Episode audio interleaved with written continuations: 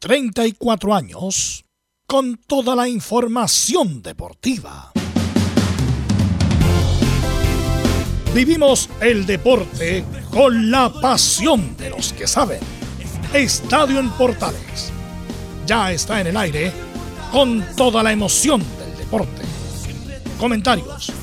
Carlos Alberto Bravo. Velos Bravo. Leonardo Mora. Camilo Vicencio. René de la Rosa y Giovanni Castiglione. Reporteros, Belén Hernández, Nicolás Gatica, Felipe Holguín, Laurencio Valderrama, Juan Pedro Hidalgo, Rodrigo Jara, Rodrigo Vergara y Alfonso Zúñiga. Producción, Laurencio Valderrama y Nicolás Gatica. Edición, Leonardo Mora. Dirección, Carlos Alberto Bravo. Estadio en Portales es una presentación de Ahumada Comercial y Compañía Limitada. Expertos en termolaminados decorativos de alta presión.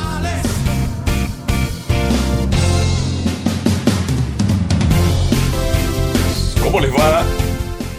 Bienvenida, bienvenido a la edición central de Estadio Portales, hoy 29 ya de abril del 2022.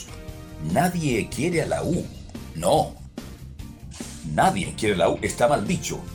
Nadie quiere a algunos hinchas, entre comillas, de Universidad de Chile.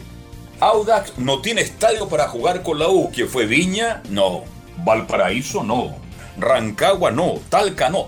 ¿Dónde va a jugar entonces Audax como local ante la Universidad de Chile? Es un buen tema de conversación, ¿eh? Llegó la hora que los dirigentes de la U se preocupen de algunos hinchas, entre comillas, que le están haciendo tanto daño de imagen a Universidad de Chile. Cajijao viajó a Europa para buscar director técnico para La Roja. Se habla de nombre de Holland, Berizzo, Almeida, pero se fue a Europa. No se descarta tampoco a Coudé. Luis Ebeldía quisiera venir. Ya conversó para reemplazar a Santiago Escobar. Se lo voy a preguntar un rato más a Felipe Holguín. Esto y mucho más en la presente edición de Estadio en Portales, en este día, reitero, 21 de abril del 2022. Vamos de inmediato con la ronda de saludos. Nicolás Ignacio Gatica Lobby, ¿cómo le va? ¿Cómo se prepara Colo Colo para enfrentar a la Universidad Católica? ¿Qué tal? Buenas tardes. Sí, buenas tardes a todas las situaciones de Estadio en Portal. En Colo Colo revisaremos declaraciones del Peluca Maxi Falcón también algo de José Daniel Morón que ya se adelanta la programación en mayo porque también Colo Colo tendrá este tema de partidos domingo y miércoles, así que hay que ver cómo va con eso y también por supuesto podría haber incluso hasta una opción de cambio de esquema por la ausencia de Costa y todavía no se sabe si el gato lucero llega el día domingo o no. Perfecto, muchas gracias. Y también vamos a tener un completo informe hoy día porque, por Dios, la patria y la universidad la Católica está cumpliendo 85 años. Nos va a hablar del clásico con Colo Colo, nos va a hablar de todo lo que está ocurriendo hasta ahora en Universidad Católica. Belén Hernández, ¿cómo le va? Buenas tardes. Sí, muy buenas tardes, don Carlos Alberto, y a todos los que nos escuchan hasta ahora. Claro, y ya vamos a estar repasando algo de, historia de, la Universidad Católica. Vamos a estar eh, también escuchando a algunos jugadores históricos importantes que, que ha tenido el club que pudieron conversar con nosotros. Y vamos a estar revisando, bueno, declaraciones como la de Beto Acosta, Ricardo Lunari y de David Visconti. Y también vamos a estar revisando la actualidad de, los cruzados, cómo se preparan ya para este clásico importante ante Colo Colo. Y también tenemos las declaraciones, las primeras declaraciones como técnico interino de Rodrigo Valenzuela. Así que tenemos harta información de los cruzados para esta edición de Estadio Portales. Ok, muchas gracias. De inmediato avanzamos rápido, don Felipe Holguín. ¿Cómo está el ambiente en la U de Chile, don Felipe Holguín? Buenas tardes. Muy buenas tardes, Carlos Alberto. Gusto en saludarlo a usted y a todos los oyentes de Estadio Portales que nos escuchan a esta hora de la tarde. Si bien lo decía usted al respecto de los nombres que suenan como entrenador eh, entre unos y otros, nombres que se baraja en la institución de la Universidad de Chile, ya lo estaremos repasando en el informe del día de hoy de la Universidad de Chile. Y también hoy habló eh, el técnico Santiago Escobar, también tendremos las declaraciones. Mucho se le preguntó al respecto de si va a continuar al mando de la Universidad de Chile, también la indisciplina de Junior Fernández, quien no va a estar convocado, entre otras cosas más, esto y mucho más en Estadio, en Portales. Ok, muchas gracias. ¿Qué pasa con los equipos de Colonia? ¿Qué pasa con la D y otras noticias? Saludamos de inmediato a don Laurencio Valderrama. Laurencio, ¿qué tal? Buenas tardes. Muy buenas tardes para usted, don Carlos Alberti, y para todos quienes nos escuchan en Estadio Portales Edición Central. Estaremos minuto a minuto actualizando lo que pasa con Autas, que descartó la opción de, de, ser local en Talca luego de que no, el dijeron que no, no, no descartó, dijeron que no. Sí, no, eh, justamente. Así es, sí, usted dice de justamente, justamente el Auda descartado. Ahora dijeron Audas italiano, muchas gracias por venir. No, pero por los hinchas de la U, por ningún motivo. Así que de inmediato agarraron la camioneta, no sé en qué andaban, y se a Santiago. Al final, Laurencio, ¿dónde va a jugar ahora con la U? Esa es la gran pregunta del millón. Justamente eh, estamos en los titulares y, el AUDA está viendo las posibilidades. No se descarta la suspensión definitiva del partido, tal como ocurrió en su momento o con la U ante la, la Unión. Obviamente iremos repasando esto. También tenemos con lo de Franco Pardo, con declaraciones. Recordemos que mañana sí juega Palestino, pero ante Everton como visitante en Viña del Mar. Y por cierto, estaremos con las reacciones eh, calentitas del partido entre Magallanes y Fernández Vial. Empate 1 1 con harta polémica en la primera vez con el líder invicto de Magallanes ante el Vialito. Estaremos con este más, por supuesto, en Estadio Portales. Perfecto, muchas gracias, Laurencio Valderrama. Vamos con nuestros estelares. Don Camilo Marcelo Vicencio Santalice, ¿cómo le va? Buenas tardes. Muy buenas tardes, Carlos, para usted y todos los auditores de Estadio en Portales. Así estamos en el fútbol chileno, Carlos, nuevamente con, ¿eh? con problema increíble. Ese es otro de los factores también que, que, perjudica al, al, fútbol nacional para que llegue al estado y el estado en que estamos actualmente. Y lo otro que le iba a comentar, lo de los entrenadores, Carlos, que quería de los entrenadores para la selección, que hay varios buenos, hay nombres buenos. Ahora me gusta el de Holland, también es interesante lo de Almeida, así que da para comentar.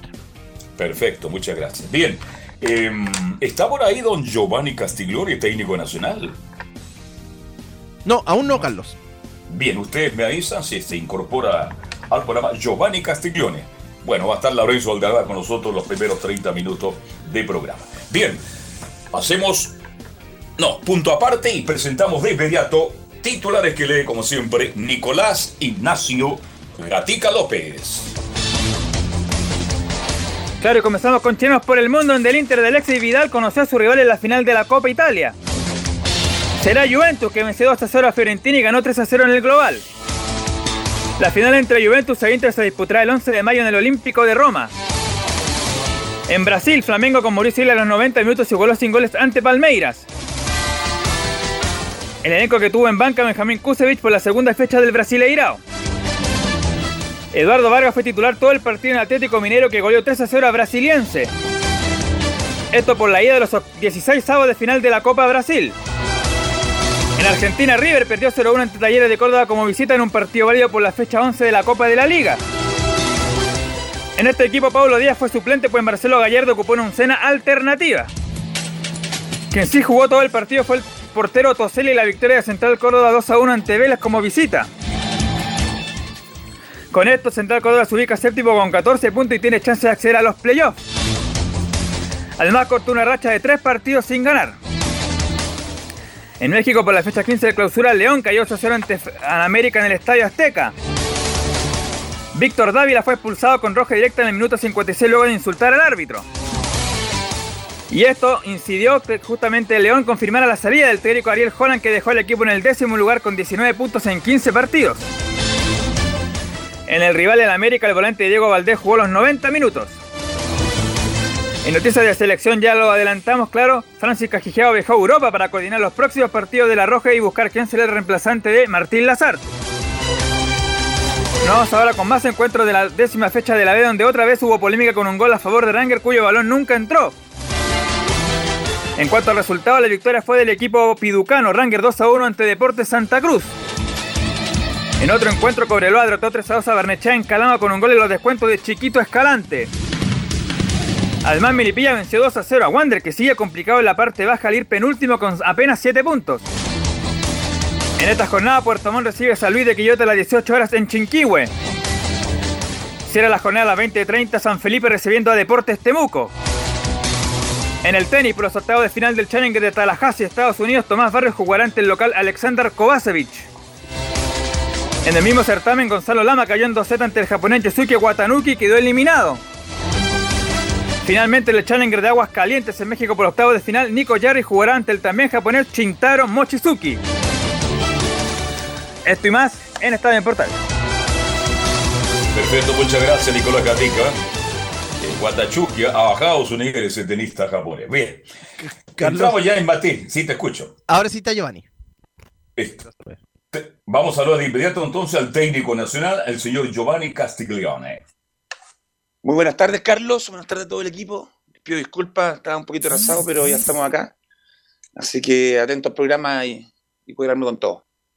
Ok, muchísimas gracias, Giovanni, para analizar esto. Bien. Entonces, ahí nosotros tenemos una pauta. Yo me sigo por la pauta. Trato, voy a colocar el tema de la U porque es un tema que tiene que estar. No es posible que un equipo como la Universidad de Chile, en todas partes de nuestro país, nadie lo quiera tener. Pero lo vamos a hablar un poquito más adelante. Pero acá hice la pauta que mm, ayer enterramos ya definitivamente, descansan sus restos. Javier Zamorano, Madariaga, distinguido colega, amigo, este, gran profesional. Ayer una memoria muy hermosa, muy emotiva, en el cementerio general. Llegó mucha gente de distintos medios de comunicación y yo quiero agradecer a todos de una u otra manera su presencia. De Radio Portales, vimos ahí a Laurencio Valderrama, a Leonardo Isaac Mora, a Gabriel González Hidalgo. Vimos también a César Navarrete, a los distinguidos colegas que trabajan en la mañana en Radio Portales, AM. En fin, mucha gente en Radio Portales existió. Y viejos conocidos, viejos periodistas, que conocieron en vida, que compartieron con Javier y que saben de sus cualidades. Así que agradecer a todos de una u otra manera en este momento olor, porque Javier Zamorano, les quiero decir a los auditores, no era solamente un ingeniero de sonido, era un programador, un hombre que conocía mucho lo que es la radiodifusión, pero era hombre de fútbol, porque él trabajó durante muchos años en las distintas deportivas, incluso en Estadio Portales, en los comienzos él se ofreció, me dijo, claro, yo te voy a ayudar porque era un proyecto. Y cuando se parte con pocos medios, había que tener, ¿cierto?, la colaboración. Y Javier Zamorano siempre estuvo presente. Así que agradecer, reiterar mis saludos a todos los que fueron, no los puedo nombrar a todos porque sería muy largo, también agradecerle, ¿no es cierto?, a mucha gente anónima que de una u otra manera ha hecho llegar sus condolencias. Así que no sé si Laurencio, Camilo, ustedes quieren agregar más agregar algo más en la partida de Javier Zamora. Don Carlos. Sí. Sí, justamente en mi caso muy, muy breve, en reiterar lo que dijimos ayer con Emilio Freisen Portaleando eh, la tarde, ese fue un, hombre eh, de radio y destacar solamente eh, que estuvo presente Vilma Sotos, es su viuda, quien, con quien conversamos, ella no sabía de, que le habíamos puesto al, locutorio el nombre de Javier Zamorano Madariaga, así que en ese sentido se mostró muy agradecida y por cierto también muy agradecida de que el equipo de Portales y de Portales Digitales estuviera presente ahí en, el cementerio. Eh, así que sí, simplemente en reiterar las condolencias, mandar mucha fuerza, eh, también eh, compartirle las palabras por interno que me dejó Ivona Omar de, de mucha fuerza también, sobre todo para, para, insisto, para la viuda doña Vilma Soto y por supuesto para sus hijos y, todos sus familiares y, seres cercanos en estos duros momentos y como siempre dice Juan Pedro Hidalgo, que el Padre Celestial esté con ellos en estos duros momentos. Camilo Vicencio, ¿tiene algo más que decir, agregar en este homenaje que le hemos brindado estos días a Javier Zamorano? Sí, en realidad lo recordábamos el otro día, lo vamos a recordar acá como, como un gran conversador también, bueno, como para, para, para añadir a lo, a lo, que se ha mencionado de, de un gran profesional, pero un, un, gran, un gran conversador también de, de, diferentes temas, obviamente. Bien, yo quiero agradecer una serie de llamados. Sí, te escucho, Giovanni. Me sumo las palabras de mis compañeros y obviamente las suyas también por don Javier. Eh, lo, que lo pude conocer, una gran persona, una persona que siempre te saludaba con un abrazo apretado, te hablaba de, la vida, te preguntaba por la familia, entonces era un agrado cuando uno llegaba y él te saludaba, entonces obviamente un dicho que yo tengo acostumbrado, besito al cielo a él, a su familia completa, mucha fuerza en estos momentos que son muy difíciles, que obviamente no hay palabras, no existen palabras, porque no existen en este momento para poder apaciguar esa pena que hay, pero obviamente con el tiempo todo se puede ir avanzando paso a paso. Claro, no se olvida jamás, pero por lo menos se, puede sobrellevar el dolor y la pena. Yo quiero agradecer a muchísima gente. A mí me tocó despedir ayer a Javier Zamorano y ustedes saben que yo habitualmente me solicitan que haga uso de la palabra. Trato de interpretar los momentos de emociones. Quiero decirle que para mí Era una obligación estar ahí por el cariño y el respeto. Así que muchas gracias, sobre todo a su familia de San Antonio, a su familia, muy generosa. Fueron demasiado cariñosos con quien les habla cuando llegué en el día de ayer y de verdad que reitero y lo digo a través de la radio, para mí era una obligación. A los amigos hay que despedirlo, a los amigos hay que acompañarlo en el último viaje. Y Javier fue uno de esos amigos, un hombre grande, un hombre importante de los medios de comunicación. Así que para Dilman, su mujer, para toda su familia, mis condolencias, mi abrazo fraterno. Y reitero, hay que llorarlo ahora. Lo van a llorar siempre, pero ahora hay que llorarlo para botar tensiones. Jamás van, van a olvidar a Javier Zamorano, pero se puede llevar una pena tan inmensa como esta. Así que, para Javier, mi recuerdo permanente. Bien, cerrado el paréntesis, muchacho. Hoy día Católica está cumpliendo 85 años de vida. Parto por usted, Camilo Marcelo, usted que habitualmente cubre como comentarista Universidad Católica. Sí, una, un, a ver, una gran, gran institución y que, mm, bueno, desde hace mucho tiempo con jugadores importantes que, han pasado, Carlos, en, diferentes épocas. Uno recuerda, a ver, jugadores históricos como Sergio Livingston, como Alberto Fuyú, otros que han venido de afuera como, mm, eh, como Néstor Isela, eh, entre otros, y que ahora en la última década, en los últimos años también, bueno, siempre peleando títulos, lo recordamos también en, en los 90, también que era lo, la primera parte de los 90, que era los que peleaban el clásico con Colo Colo, justamente, eran como los que estaban disputando, y ahora último también, que se ha hecho más, más grande con, esto, con estos últimos eh, campeonatos, con, con estos cuatro, con, con los dos, con el bicampeonato de 2016, pero una historia importante la de la Católica. ¿Y para ti qué significan estos 85 años una institución como católica, Giovanni Castiglione? Carlos, una institución que, que, una gran institución que, ha ido mejorando, que siempre busca mejorar, encuentro yo, y que con el tiempo se ha formado en una, en una potencia en Chile, se puede decir. Obviamente sacó un, un tetracampeonato hace poco, ahora, ha, peleado Copa Libertadores, perdió una final. Ha usado un equipo que ha tenido también grandes jugadores, como lo nombraban Camilo, lo nombraba usted, partiendo por Sergio Livingston, Tericela, y lo que han traído, que fue Beto Costa Corosito, y lo que tienen ahora, que es buena camada también. Es una institución que ha ido creciendo con el tiempo y lo ha demostrado por lo que está parado ahora, que las cosas bien hechas terminan bien hechas, terminan bien, generalmente. Entonces, una institución que esperemos que siempre esté peleando arriba, dando ejemplo sobre todo, por ejemplo, en los últimos tiempos, por cosas bien hechas, con el tema de la pandemia, con, el tema de formar equipo, de gente joven. Entonces, es un gusto tener a Católica, creo, en las líderes de Chile siempre compitiendo. En, todos los deportes. Sí, correcto. Mm. Es una institución que está ligada a todo. Yo no quiero entrar en polémica, pero estuve leyendo declaraciones de Leonel Herrera, hijo. Yo soy muy amigo del padre de Leonel Anselmo Herrera del Copiapino y él dice, este mm, histórico de Colo Colo, eh, no lo llaman clásico con la católica. Dice, el gran clásico es con la U. Y después viene Cobreloa. Y a lo mejor más abajo recién la católica. Pero yo quiero decirle a los viejos tercios jugadores de Colo Colo, de que Católica en el último tiempo un equipo que ha ido avanzando, un equipo que se ha transformado en el fútbol chileno muy competitivo y por lo tanto al hacerse competitivo se transforma en un rival importante. Para mí Católica en estos 85 años es mucho más. Que Néstor Isela, que Acosta, que Sullivan, que Jorquera, que Molina, que el gordo Barriento, que Craig, que el flaco Lickback. Qué buen arquero era Lickback. Walter Berens, Alberto Fuyú Amada, Mario Peche, punta derecha, Rómulo Beta, Horacio Cisterna. Jugadores extraordinarios que tuvo Universidad Católica. Para mí Católica representa fielmente lo que es una institución, eh, Giovanni y Camilo, bien organizada. Católica siempre ha sido una institución muy organizada. Si esto no es de ahora. Católica tuvo muchos años hasta su estadio en la Avenida Independencia y el señor Manuel Vélez, destacado dirigente de la Católica de esos años, dijo, vamos a comprar terreno en el sector oriente de la capital, pegado a los cerros cordilleranos. Yo recuerdo que los trataron de locos.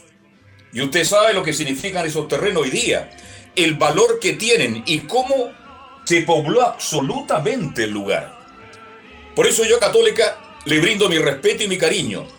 Y lo he dicho siempre y lo voy a reiterar. A lo mejor si Católica no se fue de ahí tan lejos de la ciudad, del centro de la ciudad, a lo mejor estaría peleando palma a palmo la popularidad con Colo Colo y la U. Católica en esos años, Giovanni Camilo, se fue muy lejos porque era muy difícil llegar en esos años a San Carlos de Apoquindo. Prácticamente existía el estadio, las calles eran muy dificultosas para llegar, la comunicación terrestre era increíblemente complicada, la movilidad no es como ahora que usted llega a la estación Los Dominicos y ahí agarra una micro y llega en 15 minutos al estadio. Católica siempre se destacó por las distintas disciplinas deportivas. Cuando uno llega a San Carlos Boquendo no llega solamente a ver el estadio de fútbol. Ahí está el rugby, está el tenis, está el atletismo, está el voleibol, están todos los deportes, está la equitación, están todos los deportes. Por eso Católica es una gran institución. Ahora, separada justamente del Club Deportivo como sociedad anónima, Católica a los 85 años de vida quiere dar un paso extraordinario. Tener un nuevo estadio. Y eso habla, amables oyentes, que las cosas cuando se hacen bien, se pueden hacer más allá de dificultades económicas, las dificultades que tuvo Católica de instalar su estadio y convencer a los vecinos, a las autoridades de la época para que Católica jugara. Si Católica no podía jugar con Colo Colo ni con la U de Chile en San Carlos de Apoquindo. Resulta que los dirigentes trabajaron, trabajaron incansablemente, fueron hormiguitas y fueron logrando espacio. Yo diría todo ese sector de una plusvalía muy alta, de casas muy hermosas y casas carísimas, Resulta que ese público, esa gente que en su mayoría deben ser hinchas de la Universidad Católica, hoy día permite que Católica juegue Copa Libertadores, Copa Sudamericana, que juegue con la U, que juegue con Colo Colo, en distinto horario, pero se permite. Católica ha sido un formador tremendo de jugadores. Lo vengo diciendo hace muchos años. El mejor equipo que trabaja en la formación de jugadores jóvenes es Universidad Católica. Lo ha hecho siempre, no ahora. Lo ha hecho siempre. Y lo va a seguir haciendo, porque ellos se dan cuenta que ahí, ahí está justamente el engrandecimiento de la institución como Universidad Católica. Y qué alegría saber que otros clubes como la U, Colo Colo, Huachipato, Unión Española, Everton, Wander, en fin, están trabajando, le están hincando el diente a la formación. Así que yo tengo los mejores recuerdos de Católica de ayer. Añoro ese hermoso estado de independencia, con pista de ceniza, tribunas de de Taule y esa piscina que estaba detrás del arco sur del Estadio Independencia. Ahí nace Católica futbolísticamente y se transforma hoy día en una institución no solo grande de Chile, sino que también a sudamericano. Así que a todas las grandes figuras, y no las voy a nombrar porque tendría que nombrar a Guatolauber, a Juan Nahuaki, a Trigile, doy nombre que la gente no conoce, no conocen la historia de la Católica y no tienen por qué conocerla porque son jugadores de muy atrás, de muy atrás, pero son jugadores que marcaron la pauta. Católica siempre entregó jugadores a la selección chilena. Siempre entregó jugadores. Y muy buenos jugadores. Entonces Católica es mucho más que 85 años. Yo creo que estos 85 años que no son muchos, pero por Dios que ha avanzado el cuadro colegial. ¿Cuál es el gran desafío de Católica en este minuto? Terminar un estadio hermoso, para Católica y para el fútbol chileno, porque Chile no tiene estadios. Digamos las cosas como son. No tenemos estadio primer nivel. Es increíble que en Perú, en Argentina, economías muy frágiles que han tenido mucho problema en los últimos 40 años, resulta que cualquier club tiene un estadio para 50 o 60 mil espectadores. Y Católica hace un esfuerzo de tener un estadio digno para lo que es Universidad Católica, digno para la gente que va a alentar al cuadro colegial y también pensando seriamente los medios de comunicación. Así que el recuerdo para Católica, el momento grato, vamos a ver si en un rato más tendremos esa posibilidad de conversar con el eterno campeón de Universidad Católica. Un jugador que solamente jugó en la Católica, que tuvo cinco fracturas, volante de contención, volantes, a lo mejor tendremos en un esfuerzo técnico que hizo este, Belén Hernández la posibilidad de conversar con un hombre que representa a Católica, más allá de Ignacio Prieto Rejola, de Alberto Fuyú Ahumada, de el Mumbo Tupper, más allá de Sergio Livington, ya nombré Mario Lepe. Mario Lepe es un hombre que se identifica plenamente con la Católica. Es un jugador que solamente jugó ahí y que marcó pauta en los años 70, 80, 90, hasta cuando él jugó.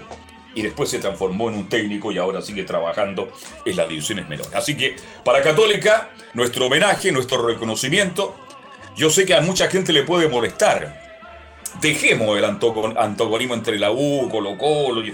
Cuando los clubes como Católica avanzan, cuando son instituciones serias y responsables, no solo están beneficiando a Católica, están beneficiando al deporte y en el fútbol chileno.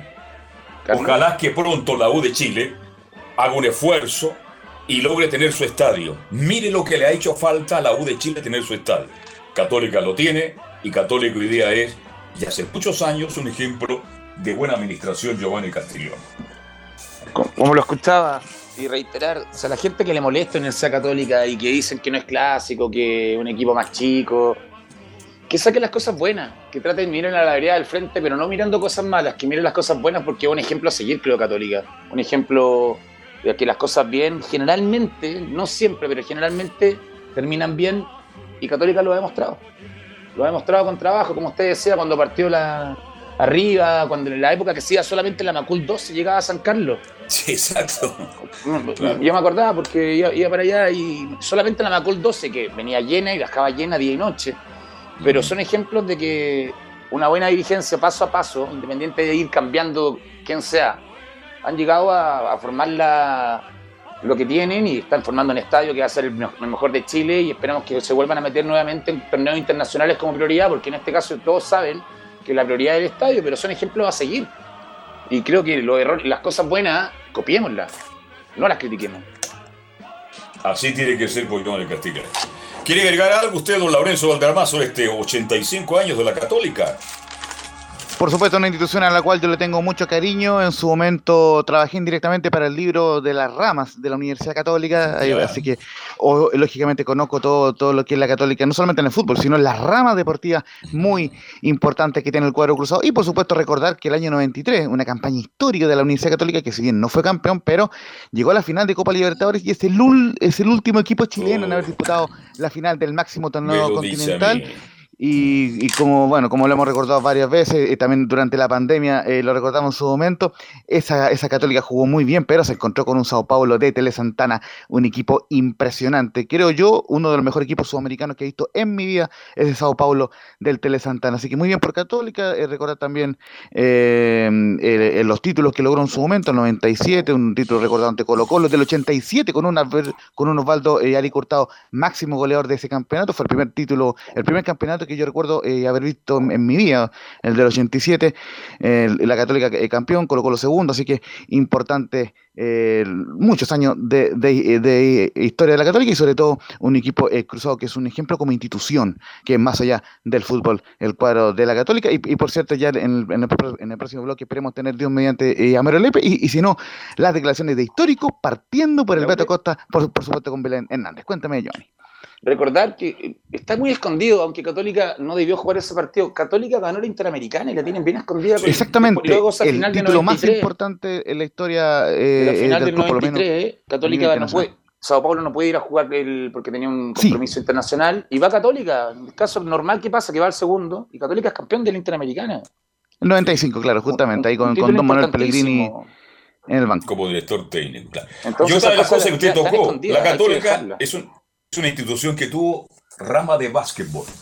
Tal vez el único, la única crítica que le hago a Católica es vendido los terrenos acá en Bellavista. Carlos. Ahí pegadito al, río Mapocho. Un segundito. Santa Rosa las Exactamente. Y yo ahí fui premiado, yo asistí a muchas ceremonias, este, disfruté mucho con la gente católica. Y Católica tiene una rama de básquetbol fabulosa. De la época en que el básquetbol masculino en Santiago era potencia. Hoy día se juega en el sur solamente. Estaba Unión, estaba Colo Colo, estaba la U, estaba Palestino. La Católica tenía una rama de básquetbol espectacular. El básquetbol, yo sé que siguen practicándolo, pero ya no ese nivel competitivo. Y no olvidemos que en Católica, a la gente que le gusta la historia, jugaron tres grandes basquetbolistas de todos los tiempos.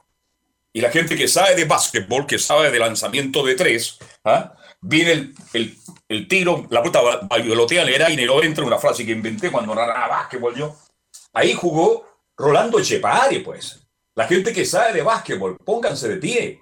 Ahí jugó ¿Don Carlos? Garafolic y jugó el más grande de los, todos los basquetbolistas que yo conocí hasta ahora, Juan Guillermo Tonso. Así que Católica no solo fue fútbol en estos 85 años, sino que tiene otras ramas tan importantes que en el pasado fueron muy, muy, muy exitosas. Te escucho. Lo que le queríamos mencionar con Emilio Fresa, ya está en línea el eterno capitán Mario Lepe. Ah, perfecto. Don Mario Lepe, ¿cómo le va? Muy buenas tardes. Hola, ¿cómo están? Buenas tardes a todos ustedes. ¿Cómo le va, don Mario? Le saluda a Carlos Alberto Bravo. ¿Qué de su vida?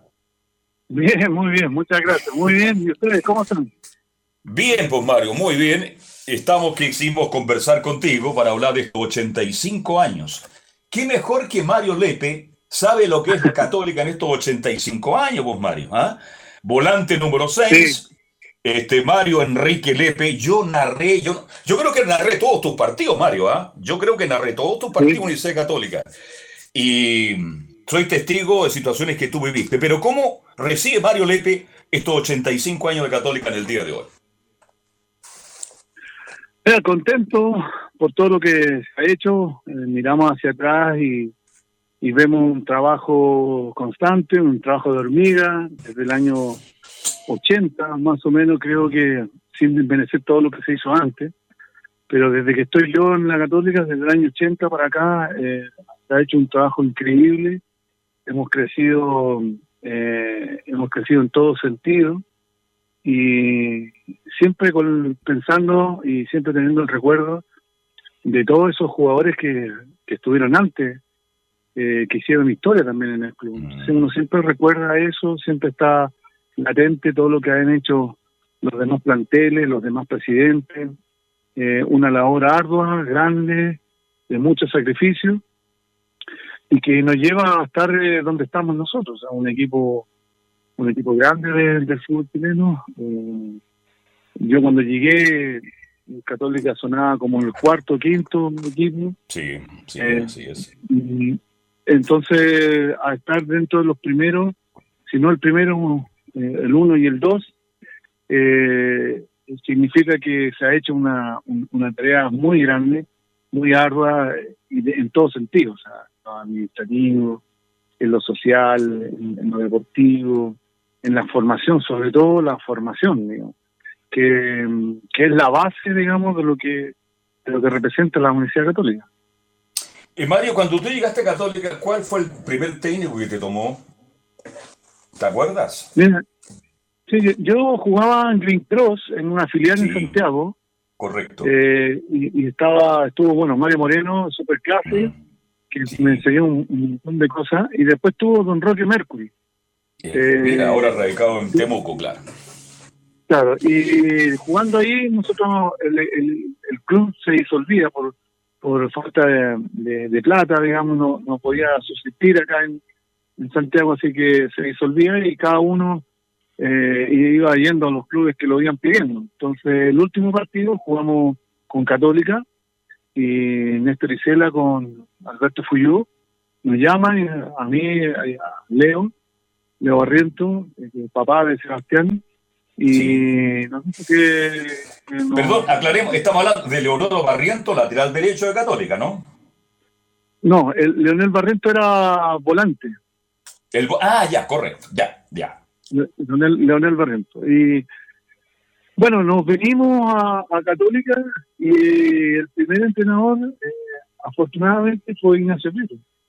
Mira, eh, Ignacio nos tomó en un momento, eh, justo eh, fui yo con, con Néstor, se fueron a, la televisión, entonces asumió la jefatura Ignacio, fue mi, mi primer entrenador, tuvo un par de meses, después vino eh, Manuel Robilar, Coco Robilar, ellos fueron los primeros entrenadores que tuve yo en, en, Católica. El Coco Robilar, un recuerdo para él, ¿qué será de Coco Robilar? Lo vimos cuando falleció él, Miguel, yo lo, sí. Yo lo, yo lo veo siempre. Él trabaja en, en Puente Alto, en la municipalidad, en la parte de fútbol, hace los talleres y ah, generalmente nos trae nos trae jugadores, así que el profe lo, lo veo constantemente, está muy bien, ¿eh? muy bien. Qué bueno, qué bueno. Sí lo vi en, lo vi en un funeral para variar y se veía muy bien. Mario, ¿cuál es el título de todos los que tú ganaste que más recuerdas? por plantel y por, por fútbol en ese año? Es difícil porque uno, yo podría decir el primero que salí campeón, que fue tenía 18 años, ya. 17, 18, eh, puede ser ese, puede ser el 87, que éramos todos ya mucho más maduros y mm. éramos todos institucionales, casi todos de la Católica, todos nacidos en el club, entonces, eh, pero yo atesoro a cada uno de los campeonatos que, que jugué primero por Católica y cada campeonato que logré obtener, los valoro, los valoro igual, porque soy hincha de la Católica, eh, me volví hincha de la Católica eh, y sufro por la Católica y la alegría más grande la he tenido en la Católica, así que mm, no te podría decir, todos, todos los planteles para mí son planteles extraordinarios, planteles que, que dejaron, que hicieron historia también, sí. Todos colaboraron, eh, algunos destacan o algunos destacamos un poco más, pero si no es por la fuerza, el ímpetu de, todos los demás, es muy difícil que hubiese uno, por lo menos uno destacar y conseguir algunos logros. Entonces, yo en, ese sentido soy muy agradecido de, de todos los planteles que integré y de, los campeonatos que logré. Mario, este, no quiero hablar de, de, la época dura que tuviste, porque, pero quiero decirle a la gente, los auditores, sobre todo a los más jóvenes, Mario Lepe jugó solamente en Universidad Católica. Y se lo digo yo porque en esa época, bueno, yo narraba todos los partidos de Católica y Lepe era uno de los mejores volantes centrales que tenía el fútbol chileno. No sé si estoy en lo cierto, pero tú jugaste más de 635 partidos oficiales por la Católica, Mario. Sí, sí. Eh, mira, Imagínate. Eh, Ahora, yo me imagino que en esas, en esas campañas que tú hiciste, que fueron muy buenas, tuviste más de alguna oferta para dejar Universidad Católica, ¿no? Sí, sí, tuve un, par de ofertas, pero básicamente no, no resultaron producto de que el club me, me, equiparaba a lo que me ofrecían en otro lado. Tuve dos ofertas de fuera eh, que lamentablemente no, decidí no, no, no tomarlas porque me decidí quedarme en la católica. Eh, porque no era, económicamente no me significaba mucho y, me tenía que ir solo y yo tenía a mis hijos, mi señora, entonces era complicado, no era no es como ahora. Eh, mm. ahora uno va y se va con todo, allá en cambio habían otras responsabilidades y otras cosas y además uno pensaba distinto a lo que piensan hoy día los, los chicos, los jóvenes o los jugadores. Pero tuve varias oportunidades, pero las primeras fueron básicamente eh, que me equiparaban el, sueldo, mejoraban el contrato, entonces yo decía, bueno, mejor, mejor que en un lugar que, que me gusta, que soy hincha, que me, encanta y, y después con el tiempo mm, no tomé la decisión porque quería quería hacer historia en el club. Quería ser el jugador con más partidos, quería ser el jugador con más campeonatos, quería ser el jugador que, no sé, jugara más Copa Libertadores eh, y, no y trascender digamos cuando firmé mi último contrato me, me mi objetivo fue ese hacer historia eh, trascender en, en, el club eh, y, no ser uno más ¿no? sino que trascender y afortunadamente las cosas salieron bien eh, eh, afortunadamente tuve buenos entrenadores tuve buenos bueno tuve buenos entrenadores menos uno eh, y, siempre lo, y siempre lo he dicho que ha sido el holandés, eh, creo que ha sido el más malo de todos los, de todos los entrenadores que he tenido, o que ha tenido la Católica. Eh, tuve muy buenos jugadores, muy buenos compañeros que me ayudaron en esta carrera de ser capitán también de, de, los El eterno capitán, el eterno capitán de Católica. Claro, ahora, Mario Lepe, ya le voy a dar espacio, muchachos. Este, digamos que Mario Lepe tuvo cinco fracturas. ¿Qué jugador? Yo estuve ahí, Mario, cuando ocurrió. Bueno, no, no quería recordar eso, pero lo quiero decir hacia el pasar. Cinco fracturas. Y se repuso. Y yo sé que en la última etapa, cuando ya te sentiste muy mal, estaba acobijado, preocupado, porque tú estabas próximo a renovar tu contrato con la Universidad Católica. Y bueno, creo que los dirigentes también se portaron muy bien porque llegaron a tu casa, tocaron la puerta y dijeron: Mario, tranquilo, aquí está el contrato, fírmelo, usted sigue en la Católica por cuatro años. Vale decir que Mario Lepe y la Católica siempre han estado de la mano, Mario, ¿no?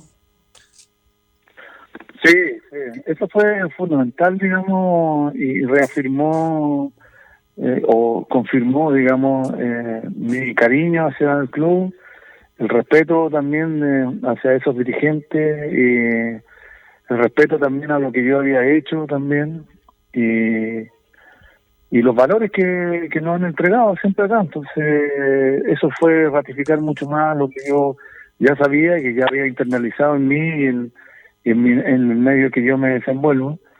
Así que fue un, fue un golpe bastante fuerte a mi a mis ganas de querer estar en la católica, eh, fue un aliciente, fue una vitamina gigantesca, porque cuando uno está lesionado y, y, estar eh, fracturado tres o cuatro veces, eh, le entran las dudas. Yo tenía muchas dudas, estaba muy angustiado, y, un día cualquiera llegaron y, me mandaron el contrato tal cual como lo habíamos estipulado y, nada, pues después firmamos, no, fue genial, eh, un descanso, es un una motivación a tu cabeza, eh, porque yo tenía la cabeza partida en 100.000 mil y me ordené y, hacer todo el esfuerzo a ese a ese cariño y a ese respeto que tenía, le tenían a uno y que me siguen teniendo, cariño y todo eso. Así que nada, pues yo eh, con muchas más ganas eh, me quise recuperar para poder eh, retribuir un poco eso jugando, jugando y haciendo las cosas bien. No, yo quería tocar ese tema y ahora dejo a mis compañeros porque eso habla bien de lo que es católica en estos 85 años. Muchacho, adelante. Mario, Mario, muy buenas tardes. Camilo Vicencio por acá. Mira, eh, nosotros estábamos hablando antes de la formación y quería preguntar por ello, ¿cómo Católica llega a destacarse por esto? Porque uno ve los diferentes clubes y en todo prácticamente hay uno que ha pasado por la Católica, que, ha iniciado. Y lo otro era, era algo anexo, lo del estadio, lo de llevar una, una tribuna al estadio y que donde se ubique la barra y que, y que sea hace tanto tiempo ya que, que, se nombró eh, precisamente con tu nombre. Eso.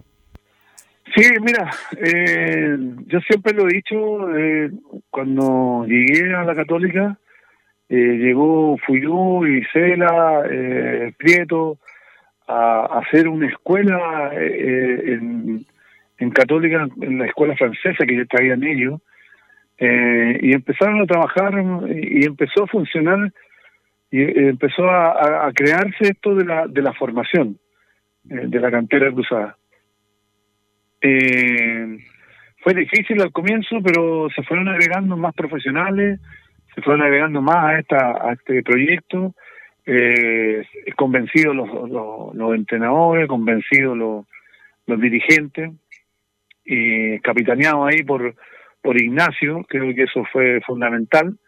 Eh, y lo que hoy en día la formación de la católica se ve un poco a las bases que, que generó Ignacio por mucho tiempo, que Ignacio estuvo mucho tiempo, después mm. asumió el primer equipo, eh, salimos campeones, después volvimos a salir campeones, llegamos a la final de Copa Libertadores. Entonces, en ese sentido, la formación de la Católica es eh, un, fue un trabajo arduo de, Ignacio, de Coco Rubilar, del Pedro Aldeazola, de Fernando Carvalho, de Arturo Salá, de muchos entrenadores que pasaron. Sí, eh, no sé si Belén quiere hacer alguna pregunta a Belén Hernández, nuestra reportera de la Católica. Belén. Sí, don Carlos. Muy buenas tardes, don Mario, ¿cómo está? Buenas tardes, muy bien, muy bien, muchas gracias. Muchas gracias. Bueno, a mí me gustaría eh, hacerle dos consultas. Eh, primero, el domingo juegan ante, ante Colo Colo. A usted le tocó vivir una final importantísima en el, en el año 97 ante los Salvos, donde salieron campeones. ¿Cómo, cómo recuerda ese partido? Y también preguntarle un poquito eh, cómo ve a la Universidad Católica de hoy, que, bueno, justamente le va a tocar enfrentar a, un importante rival como lo es Colo Colo, que está puntero, y también a, Flamengo, que le toca ya el, el próximo jueves. Gracias. Sí, bueno, el 97 eh, habíamos jugado el primer partido en el Monumental, eh, pero sabíamos que en el segundo partido lo íbamos a dar vuelta.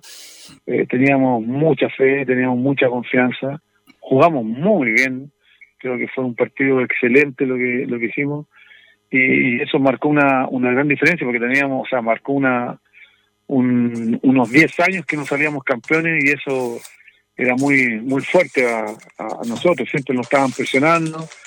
Y desde el día que nosotros salimos campeones, el 84, 85, desde ahí que empezamos a estar siempre en los primeros lugares, entonces en muchos segundos lugares, entonces eh, nos estigmatizaron un poco y, era una presión extra, y ahí nos dimos cuenta que podíamos cambiar esa historia y empezamos a cambiarla. Así que. Y lo del fin de semana, eh, si bien eh, hay, bueno, hubo un cambio de entrenador, eh, yo creo que de repente los cambios sirven mucho, se, se descomprime eh, algunas cosas y, se libera un poco el jugador, se motiva mucho más. Además está el chico Valenzuela Rodrigo que es un gran tipo, que ha, trabajado muy bien y claro, los jugadores van a querer, van a estar mucho más motivados, no sé, o, es un partido distinto porque es, es un clásico. Entonces, en los clásicos, estos partidos importantes, más que clásicos, estos partidos importantes se toman de otra forma. Entonces hay una concentración, hay una motivación, hay una actitud distinta que ojalá lo podamos, lo podamos ratificar en el juego, también en el resultado. Bien, Mario, te quiero agradecer. Tú sabes que en Radio El Tiempo este, podríamos conversar toda la tarde pero lo último que, que es de tu hermano. ¿Cómo está tu hermano? ¿Cómo no te escuché bien? ¿Cómo está tu hermano? Ah, Oscar. Bueno, Oscar se vino de, de, Temuco, pasó por varios lados, fue a La Serena, Unión Española, y se quedó en Santiago, eh, trabajando conmigo en las escuelas de fútbol que tenemos. y que bien, ¿Ah? ustedes tienen academia, ¿no? Yo tengo, yo tengo una academia y tenemos dos escuelas de la Católica eh, junto con mi hermano. Eh, además trabajamos, trabajamos en la Pontificia haciendo unos talleres de fútbol a los alumnos. Así que tenemos, estamos bien movidos por, por la Católica por todo, por todos lados trabajando. Bien, Mario, ha sido un agrado escucharte, de verdad me alegro mucho. Ojalá eh, próximamente tengamos una posibilidad de seguir conversando, porque creo que Católica en estos 85 años, ¿quién mejor representado por Mario Lepe? eterno volante gran jugador. Y que, perdóname Mario, pero hace tiempo que la uno saca un volante. Yo me acuerdo el maestro Jorquero, un poquito más atrás, después Lepe, etcétera, pero Mario Lepe cuando tomó esa posición no se la quitó nadie.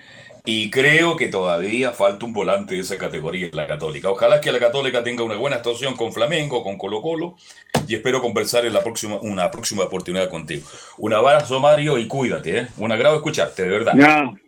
Muchas gracias, muchas gracias por tu palabra. Eh, eh, te, mando la. ¿Mm? Te voy a pagar por, por todas las palabras que me dijiste. No, te lo agradezco, te, lo, agradezco de todo corazón. Te lo agradezco porque, porque bueno, uno, yo me retiré hace mucho tiempo eh, y se agradece cuando hay gente como tú que, que dice esas palabras sobre mí, de lo que yo hice y, lo que yo soy en este Claro, porque yo conoce más la historia del fútbol, porque, Mario, si el fútbol no partió hoy día. ¿ah? No, Muchas gracias, muchas gracias. Muchas chao, gracias Mario, un abrazo. Y que le vaya muy bien. Igualmente a ti, chao, chao. Gracias. Vamos a hacer la pausa porque ya estamos contra el tiempo. Yo no quiero correr. Tenemos el informe de Colo Colo, de la U, de la Católica, de las colonias. Tenemos mucho más en el Estadio Portales. Pausa y seguimos.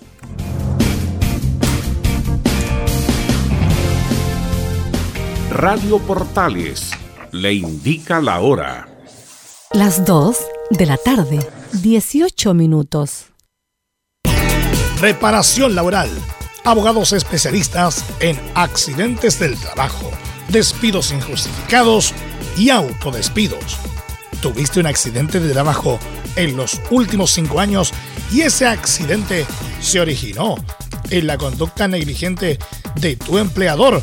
es muy probable que tengas derecho a obtener una indemnización por los daños causados. Consulta gratis. Reparación laboral. Profesionales dedicados a entregar asesorías en temas relacionados con todo tipo de accidentes laborales en todo Chile. De Arica a Punta Arenas.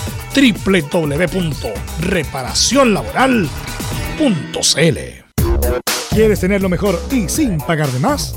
Las mejores series de televisión, los mejores eventos deportivos, equipo transportable, películas y series 24/7. Transforma tu TV a Smart TV. Llama al 973-718989. Twitter arroba panchops. Visita www.radiosport.cl, el sitio web de la Deportiva de Chile programas, noticias, entrevistas y reportajes, podcast, radio online y mucho más. Todo lo que pasa en todos los deportes lo encuentras en www.radiosport.cl. La Deportiva de Chile en Internet. Termolaminados de León. Tecnología alemana de última generación. Casa Matriz, Avenida La Serena, 776, Recoleta. Bono 22 622 5676. Termolaminados de León.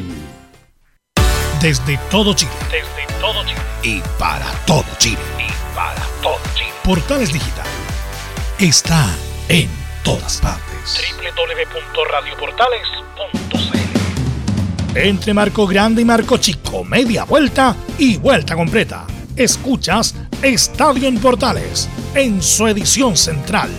La primera de Chile, uniendo al país de norte a sur.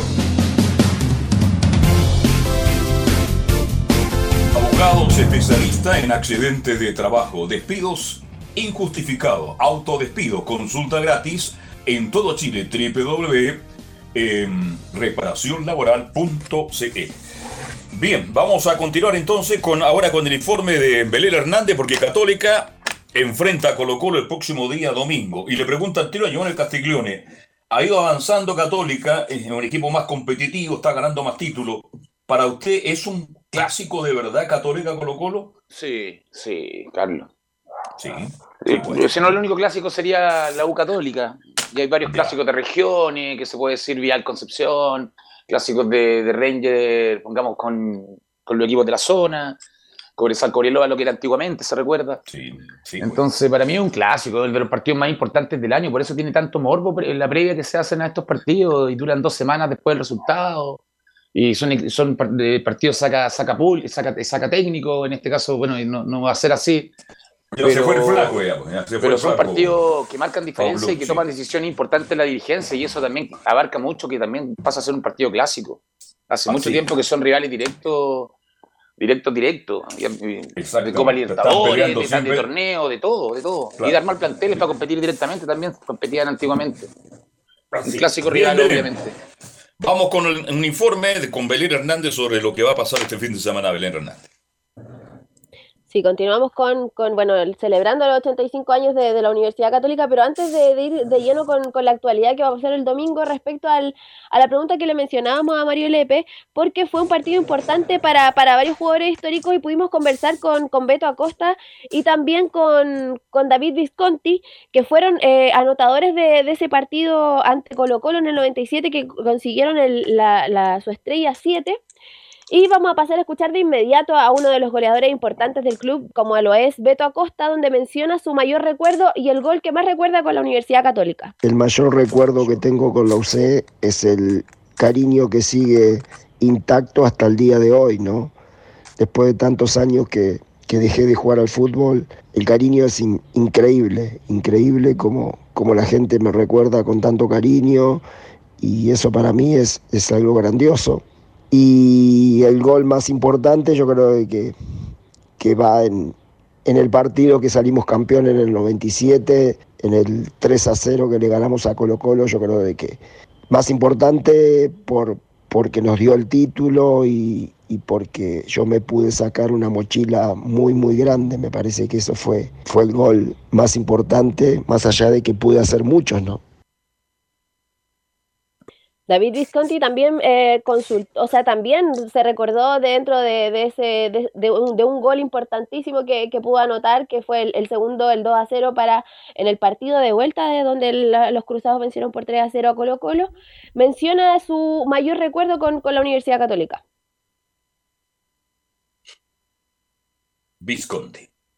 Recuerdo mi paso por Universidad Católica eh, como mi mejor momento futbolístico en la era profesional, eh, debido a que llegué al club eh, con una edad ideal, con 28 años, tuve la posibilidad de salir campeón y goleador del equipo este, en el año 97, después de tantos años que Universidad Católica no podía lograr un título. Eh, y bueno, fue una satisfacción enorme. Y como recuerdo, el mejor recuerdo que tengo, el partido de la final que ganamos 3 a 0 frente a Colo Colo en el cual tuve la oportunidad también de, de hacer un gol. Así que siempre estoy agradecido al club, a los cruzados, a su fan, a todos y bueno, un saludo muy grande. Carlos, un paréntesis, qué jugadorazo esto, tanto el Beto Costa como Visconti, esa campaña en 97, la recuerdo porque fue como la primera que, que seguía llama fútbol, pero qué jugadorazo cuando llega Visconti, que no, que no era como goleador, sino que se transformó, como él lo dice, convirtió varios goles, fue 15 creo que convirtió. Claro, una época que había mucho dinero porque la economía en Chile andaba espectacular. Acuérdense cuando llega Acosta, Gorosito, Vázquez y todo eso. Yo recuerdo titular en la tercera, Gorosito y Acosta la Católica. Yo estaba en la playa, recuerdo. No lo podía creer. Gorosito y Acosta la Católica. Y en efectivo, llegaron a Católica. Eran otros tiempos. Ojalá que algún día los equipos de fútbol chileno contraten menos, pero contraten jugadores de calidad, porque ahora no llegan jugadores de calidad como en el pasado, mi estimado Belén Hernández. Bueno, ya para ir cerrando el tema de los 85 años, la Universidad Católica a lo largo de estos años ha conseguido 28 títulos, los cuales 16 han sido campeonato nacional, una Copa Interamericana, cuatro Copas Chile, cuatro Supercopas, una Copa Republicana y dos trofeos en la segunda división. En lo que va de la actualidad, en lo que lleva ya este importante partido que van a tener este domingo ante Colo Colo, habló eh, pues, en su primera conferencia de prensa Rodrigo Valenzuela, el técnico interino que, asumió eh, la banca de la Universidad Católica, y menciona, hemos tenido una excelente respuesta de los jugadores. Eh, un lindo desafío, creo que como el club nos ha pedido ser colaborador del club en ese sentido, hemos aceptado y en ese aspecto el foco está centralizado en lo que es Colo Colo. Lo que viene después en Copa Libertadores, en su momento se verá, pero ahora el foco eh, y el mensaje esta semana solamente eh, nos preocupa el partido del domingo versus Colo Colo, así que por lo tanto en ese aspecto ese ha sido durante toda esta semana el, el foco nuestro y de, y de, los jugadores también. Y después estos primeros días sí, lógicamente ha sido, han sido bastante movidos, pero sí hemos tenido una excelente respuesta de parte de los jugadores, creo que un grupo muy noble que día a día ha querido mejorar y no me cabe duda que tarde o temprano, más temprano que tarde, llegarán los, los buenos resultados. Verlos eh, entrenar de la forma que lo hacen creo que siempre es motivante eh, para un entrenador. Así que en ese aspecto ha sido una, una muy, buena, muy buena semana. La última que vamos a escuchar de, de Rodrigo Valenzuela y mañana vamos a continuar escuchándolo, donde menciona, esto lo tomo como una oportunidad. Eh, sí, más que incertidumbre lo tomo como una, una, una buena oportunidad de ir eh, un, buen desafío, de ir día a día eh, trabajando, por, lo, por ende, después lo que termine el club en su momento se irá a ver. Pero por ahora, nosotros como trabajadores del club, junto al cuerpo técnico, estamos tratando de, entregar las mejores herramientas para el partido que viene, que, en este caso es Colo Colo. Así que por, lo, por ende, estamos disfrutando. es desafiante, lógicamente, pero más allá de ponerse a pensar el, el que vendrá, y que eso, como decía anteriormente, lo determinará la dirigencia. Estamos en el día a día, nada más. No, no, me, puedo, no me proyecto en absoluto a, lo que, a lo que pasará la próxima semana o en un mes más. Por ahora el foco está en Colo Colo. Y ya para ir cerrando, eh, a Diego Valencia le dieron dos fechas de expulsión, eh, se va, va, a perder el duelo ante Colo Colo y ante Ñublense, y también recordar que el árbitro, bueno, se cambió, al principio era Julio Bascuñán y ahora va a ser José Cabero el juez que va a estar en ese duelo.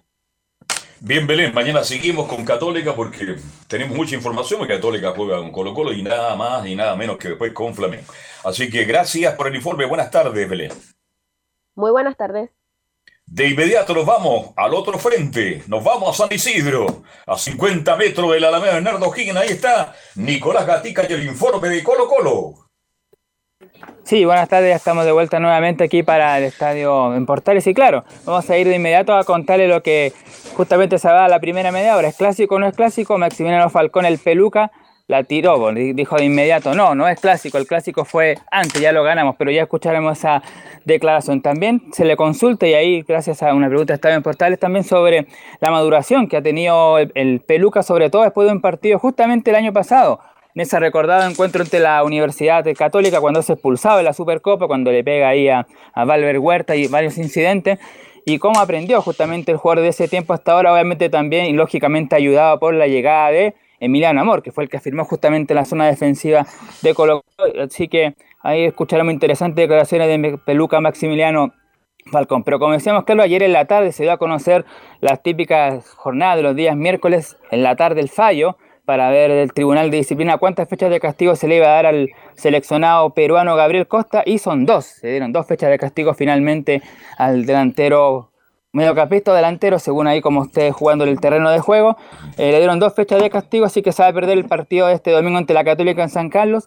Y después la próxima semana que tiene que visitar, todavía no está la fecha, eso sí, la programación, pero tiene que visitar a Curicó. O sea, tiene igual salidas importantes, Colo Colo frente a Católica, frente a Curicó la otra semana. Esos dos partidos se lo va a perder Gabriel Costa.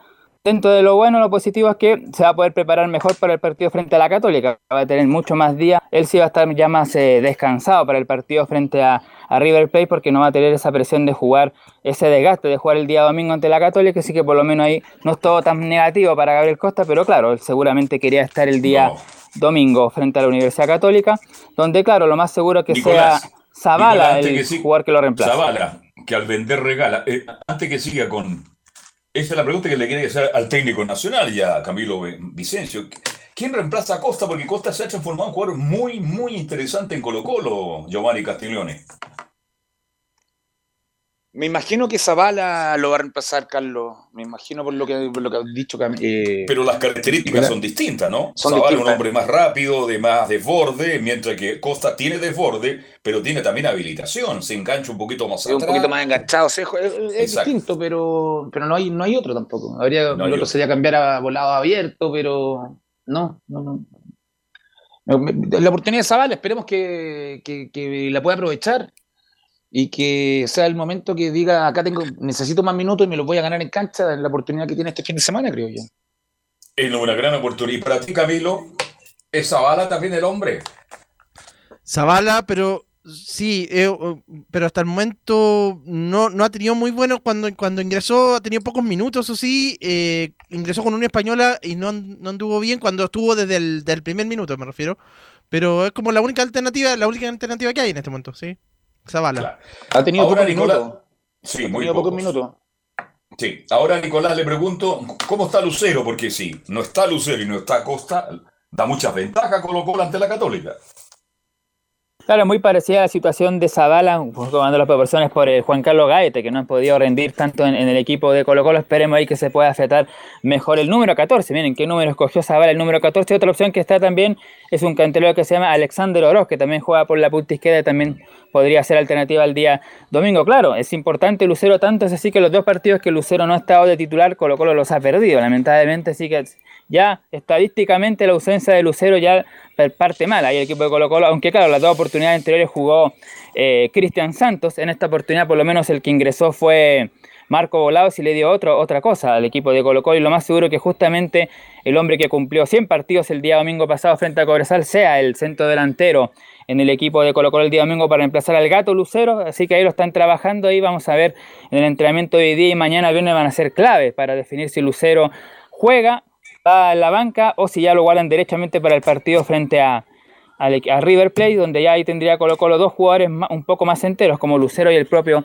Gabriel Costa. Pero ya vamos a escuchar, por supuesto, eh, declaraciones de Maximiliano Falcón. Vamos a comenzar con la primera que tiene que ver con el partido que se viene y dice la número uno, el defensor uruguayo, la idea es ir a buscar los tres puntos y jugar de igual a igual. Sí, eh, la idea es la misma, ir a buscar los tres puntos, jugar igual igual en, en cualquier cancha, como siempre lo digo y es tan importante como el partido pasado o como el primer partido que se jugó. Valen tres puntos, entonces eso, hacer nuestro trabajo, tratar de dar lo mejor de cada uno y llevarnos los tres puntos. La segunda entonces la que lo que pretende Colo obviamente que todos los partidos son de esa manera y aquí vas a escuchar lo que adelantamos justamente en el ingreso, en el inicio del, del reporte sobre el clásico o no y qué es lo que dice Maxi Falcón, escuchemos atentamente, la 2 dice, el clásico lo jugamos en la fecha 5 bueno, si mal no recuerdo, el clásico lo jugamos fecha 5, ganamos 4-1, pero contra Católica estamos bien, eh, vamos a hacer un buen partido. Y River es un partido también diferente para cada uno, yo creo, en lo individual, eh, es un partido de copa, alto rendimiento, pero para eso nos estamos preparando, estamos, estamos como es, todos los días dando el 100 en entrenamiento y por ahí si hay algún dolor también cuidar, porque la idea es llegar al 100% a cada partido. Bueno, ahí está entonces para Maximiliano Falcón el partido clásico ya la jugaron en la fecha 5 cuando le ganaron a la Universidad de Chile. Este es un partido importante, pero uno más se podría decir para el defensor uruguayo. Y la última que vamos a escuchar para ir a revisar una posible formación, sí, dale Camilo. Sí, no, pero, pero ahí se equivoca Falcón porque ayer mismo revisamos todos los clásicos porque van dejando cosas, obviamente, y mm. ayer que recordamos clásicos han terminado también algunos con, con conflictos, incluso las estadísticas también en este momento entre ambos equipos en el Estadio Monumental, no, así que se equivoca en ese caso. Yo, Carlos. ¿Qué le parece lo que dice Falcón de que el clásico lo ganaron hace tantas fechas y que esto no es un clásico? Falcón. Falcón, que, claro. Que los primeros clásicos de su vida los jugó en Chile. Exacto. Claro, es que esto es una falta de humo, una venta, de humo. Y que generalmente Falcón en los partidos importantes termina expulsado o amarilla muy tonta. Ojo. Mm. Ya empezó con el Demi Direte bajando el perfil a Católica, porque eso está haciendo, le está bajando el perfil a Católica. una falta de respeto contra el tetracampeón, creo yo, de parte de Falcón, que le ha costado ganarse el puesto en Colo Colo. Y falta de respeto y, los clásicos generalmente termina con amarillo, puede ser expulsado porque es un jugador que no, para mí no es un jugador confiable en el partido importante, ojo. Sí, le está pasando la papa caliente justamente a Católica. Bueno, pero también hay jugadores como Leonel Herrera, que hizo el gol del 91, el hijo, no el papá, en que dice, el único clásico, perdón, el primer clásico de fútbol es la U Colo Colo. Y después dice, después viene Cobreloa. Y en tercer lugar la Católica. Pero Cobreloa no está, pues, León. Carlos, en el orden, en el orden sería la U Católica. La U Católica. ¿no? Claro. No, si esto es, por el hincha para hacer cosas, pero lo de Falcón lo encuentro fuera de, de, contexto con el partido que viene. Él tiene que dedicarse a jugar porque en cualquier momento pierde el puesto con Saldilla, entonces. Así es. Volvemos contigo, Nico Gatti. Sí, la, formación, la... probable formación de Colo Sí, la última cosa a escuchar de Falcón, hay un poco lo que dice Giovanni hablando justamente de un partido que Peluca Falcón salió expulsado frente a la Católica en la recordada Supercopa el año pasado y dice justamente en la número 4 la expulsión quedó atrás y ahora soy más ordenado y paciente. Sí, me acuerdo del partido en el que me echaron. Para mí me echaron mal, pero, pero bueno, ya quedó atrás de eso. Eh, no, pero yo creo que mucho se ha notado eh, no solamente por la continuidad de, la que vengo jugando, sino también porque me noto mucho más ordenado, eh, mucho más paciente a la hora de marcar, eh, tomando mejores decisiones. Por ahí, obviamente, puede tener un mal partido, un mal día, pero eso le hice hincapié en tratar de, madurar en esos aspectos, que creo que era lo que, lo que me faltaba. Este, no hablar con los árbitros, que hoy en día tampoco ya, lo, ya no lo hago, creo que es algo que, que es notorio. Y bueno, el, también cuando se arman por ahí algunos conflictos, tratar de separar. Yo creo que se nota desde fuera y también a mí me deja tranquilo porque mis compañeros también ven, ven ese cambio, el cuerpo técnico y, y bueno, ayuda, obviamente si me ayuda a mí va a ayudar para el equipo. Ahí está, pues mismo Falcón reconoce que justamente en ese partido frente a la Católica se equivocó, aunque también ahí dice, dice, fui mal expulsado, pero bueno, ya pasó, tuvo ese encontrón ahí con Valver Huerta, le dieron cuatro fechas de castigo y seguramente, claro, eh, ahí ese ha sido mucho más ordenado, pero también, como dijimos, ayudaba por la llegada de Emiliano Amor. Bueno, la posible formación para el día domingo sería la siguiente, yo lo voy a entregar sin Lucero por ahora, sin Lucero. Va a ser con eh, Cortés en portería, Óscar Opaso, eh, Milano Amor justamente y Falcón, Gabriel Suazo lateral izquierdo, en la contención va a estar César Fuentes con eh, Esteban Pávez, el monito Pávez para la salida Leonardo Gil y en delantera Pablo Solari, Marcos Volados y Cristian Zavala. Ese es el equipo que usted apuesta entonces para el próximo clásico con la Universidad de Qatar. Gracias, Nicolás, que tenga una buena tarde. ¿eh? Buenas tardes. Ok, vamos a hacer la pausa, muchacho. Sí. Sí. Eh, no sé si que justamente eh, lo, lo, comentaron, pero cambió el árbitro del partido, será José Cabero y no Julio Bacuñán, el clásico. Sí, porque tiene que irse al exterior justamente Julio, así que Cabero va a ser árbitro del partido entre Colo Colo y la Católica. Hacemos la pausa, muchachos, y estamos de vuelta con el informe de la U de Chile y todo lo que pasa en el fútbol de Colonia y también en la B.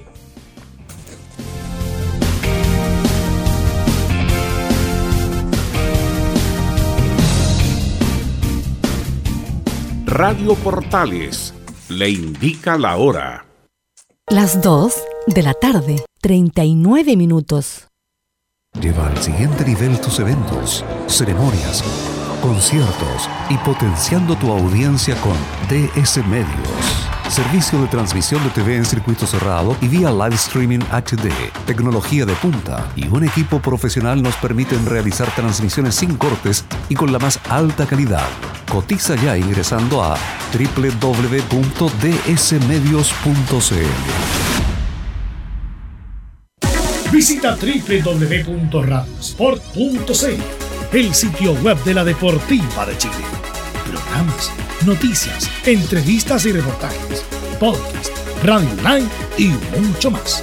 Todo lo que pasa en todos los deportes lo encuentras en www.radiosport.cl. La Deportiva de Chile en Internet. Comercial IAC y Compañía Limitada. La mejor calidad mundial en laminados decorativos. Comercial IAC y Compañía Limitada es Pertec en Chile. San Ignacio 1010. Santa Rosa 1779, Avenida Mata 446 y Portugal 501. Comercial IAC y Compañía Limitada es Pertec en Chile.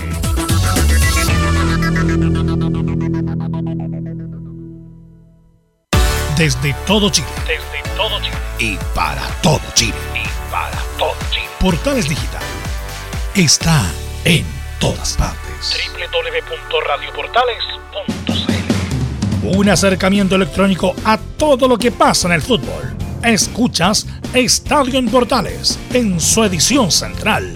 La primera de Chile, uniendo al país de norte a sur. Perfecto, muchas gracias Emilio Frenza. Tuviste un accidente en tu trabajo, te sientes con las manos atadas, te despidieron injustificadamente. En reparación laboral, que asesoran y acompañan abogados especializados en trabajo. Los resultados los respaldan. Consulta gratis a lo largo de todo Chile en www.reparacionlaboral.cl. Antes de ir al informe Felipe Holguín, en un minuto, ¿cuándo los dirigentes la usan a preocupar de que su hinchada se porte bien? No ha podido jugar con público, no le quieren prestar los estadios, y ahora Audax, que es el local, no tiene estadio para jugar con la U, producto de que hay 200, 300 que no son hinchas. ¿ah? No son hinchas. Porque el verdadero hincha de la U añora estar en el estadio tranquilo viendo la U por 200, 300 desubicados, desalmados. La U pierde prestigio todos los días porque nadie quiere recibir al cuadro universitario. ¿Cuál es tu opinión sobre esta situación, eh, Giovanni Castiglioni? ¿Llegó la hora en que la U asuma responsabilidad en el control de los verdaderos hinchas o si no, va a tener estos problemas permanentemente porque la U, lamentablemente, a no estar, a no estar en Nacional, no está en estadio, pues Giovanni Castiglioni? Como usted dice, Carlos, es una lástima. Y sobre todo, ¿qué pensará Audax por el tema? Audax es local y tiene que ir a jugar a Talca. No, y en Talca le dijeron que no. O sea, el equipo local sale perjudicado por el jugar intendente dijo, si quieren juegan en el calle calle, juegan al waterpolo, pero no, no, no, no, no le pasaron el estadio, entonces es una situación bastante engorrosa. Claro, eh, Audax, pero si Audax jugara con Palestina, con la Católica, no tendría problema, jugaría en cualquier estadio de Chile. Sí, pero, la, localidad, la, localidad Audax pierde la localidad con esto, Carlos. Entonces pasa a ser injusto incluso. Claro. Pasa a ser incluso entonces. Entonces, un temazo, Camilo Vicente, lo que está pasando y los dirigentes dirán tener preparado un plan B a futuro para que los hinchas, por favor, no sigan dañando a la institución, pues. Es que el problema, ya imagínense, eh, antes era cuando la U estaba buscando estadio, cuando hacía de local, que, que, que le costaba encontrar. Ahora es el rival el que tiene que enfrentar, el que tiene que, el que también tiene problemas, entonces después no se va, no se va a poder jugar ningún partido en el fondo la, la U si no controla ese, ese, ese problema. No hay un estadio en Bisbiri, Felipe para que juegue ahora con la U. Te escucho, muchacho. Sí, no, eh, eh, muy, muy breve. ¿Por dónde parte esto también? Porque lamentablemente el, Audax, y con esto me adelanto un poco a lo que era el informe de la colonia, precisamente todavía no puede jugar en la Florida por el tema del, del, eh, de que el recinto está para el tema de la vacuna, hay una reunión pendiente entre, entre la dirigencia eh, del Audax justamente con, eh, con la municipalidad encabezada por el alcalde Carter, pero todavía no hay un acuerdo para cuándo volvería el Audax a jugar de local. Y por eso está todo este tema, donde además la autoridad local en, en, en Talca, en, esa ciudad, negó la posibilidad de que el Audax pueda ser local, así que están haciendo un último esfuerzo para buscar el estadio, si no, se suspende el partido. Pero Lauri, no, es que busquen para Audax localidad, buscan para recibir Universidad de Chile, si ese es el problema. Sí, sí, eh, se, juntan ambas cosas. Los vándalos le están ganando al fútbol y eso no puede ser, acá hay que tomar medidas fuertes, Universidad de Chile tendrá que jugar sin público, pero de local y castigar a los hinchas de alguna manera, porque si no se van a tomar el fútbol y nos vamos a terminar jugando partidos en la Antártida, no sé dónde está porque no se puede. Giovanni, el, el tema muy, muy breve para darle pase ahora sí eh, eh, a Felipe en, en, cualquier evento, la, el auto será local sin público distante de la U. El tema es que la autoridad tiene miedo de que se junten hinchas afuera del estadio o, o, alrededores, eh, y ese es el, es el, gran problema ahí para que, para que Felipe lo, lo pampea. Ahora, el señor Casper, que ha sido un muy buen alcalde de la Florida, porque así lo siente la gente, así lo escucho yo, porque voy habitualmente a la Florida, a distintos sectores. Usted sabe que la Florida tiene sectores medios, alto, alto, medios, bajos, pero en todas partes hablan de Casper, pero hay que ser sincero, pues. A Casper no le gusta el fútbol. Y si bien Trauda no juegue en la Florida, está feliz. Así que hay que convencer al alcalde para que por favor sea generoso y dé el visto bueno para que Auda pronto pueda volver a jugar ahí en la Florida. Don Felipe le escuchamos atentamente su, su reporte, por favor. Buenas tardes, Carlos. Los saludo nuevamente a usted y a todos los oyentes. Buenas tardes, gusto de saludarlo. Eh, acá en Estadio Portales. Claro, bien lo decían ustedes, esta es una teleserie nunca acabar. Eh, el tema de la localidad de la Universidad de Chile eh, le ha traído bastantes problemas por unos pocos mal llamados hinchas, se le puede catalogar mm. de cualquier título pero a, mi forma de pensar, pienso que la, Universidad de Chile esto ya lo viene trayendo de mucho tiempo, no es de ahora, pero al respecto, en conferencia de prensa, eh, habló sobre este tema Santiago Escobar, donde fue consultado al respecto de la localía, lo que sucede con los hinchas afuera. Eh, pasemos a revisar la 01, donde dice, a ellos les corresponde conseguir estadio en esta oportunidad, y habla de la localidad ante Audax Sportivo Italiano a ellos les corresponde conseguir el, estadio en esta oportunidad. Eh, lógicamente nosotros queremos jugar, los jugadores quieren jugar, eh, queremos estar en, competencia y que no se afecte la planificación de esta y de la próxima semana porque nos tocaría reorganizar todo y estamos a la espera de, una notificación por parte de la dirigencia de la U o de la Federación Chilena de Fútbol de dónde se va a realizar el, partido. Es lo único que te puedo decir nosotros cumpliendo con los entrenamientos día a día, cumpliendo con la planificación, con las cargas de trabajo y, esperando que, se pueda solucionar este tema. Sé que está muy encima porque quedan muy pocas horas para, para organizar itinerarios, el tema de los vuelos, si es vía aérea el viaje, si es vía terrestre, es un tema de logística, un tema de estadio y esperemos que esto lo puedan definir las autoridades del fútbol para, para, el bien del mismo campeonato que no se vea afectado con un aplazamiento más de, una fecha del fútbol profesional. Ahí está la, alguna de las declaraciones del técnico colombiano Santiago Escobar, quien también hoy en conferencia de prensa, muchachos, se refirió al tema eh, de la indisciplina sobre Junior Fernández y que también, de hecho, eh, lo aclaró y dijo que va a ser sancionado, no va a estar dentro de la nómina para jugar ante el Audax Sportivo Italiano. Pasemos a escuchar las siguientes declaraciones del profesor Santiago Escobar, acá en la Primera de Chile, donde dice... Ya se aclaró el tema con el jugador y se refiere a la sanción sobre Junior Fernández. Es muy simple, él no, no, no estuvo en, en el entrenamiento, entonces ya se aclaró con el jugador el, tema y, es una sanción deportiva, por lo menos por eh, mínimo por, por, este partido que viene, no estará en la, en la convocatoria.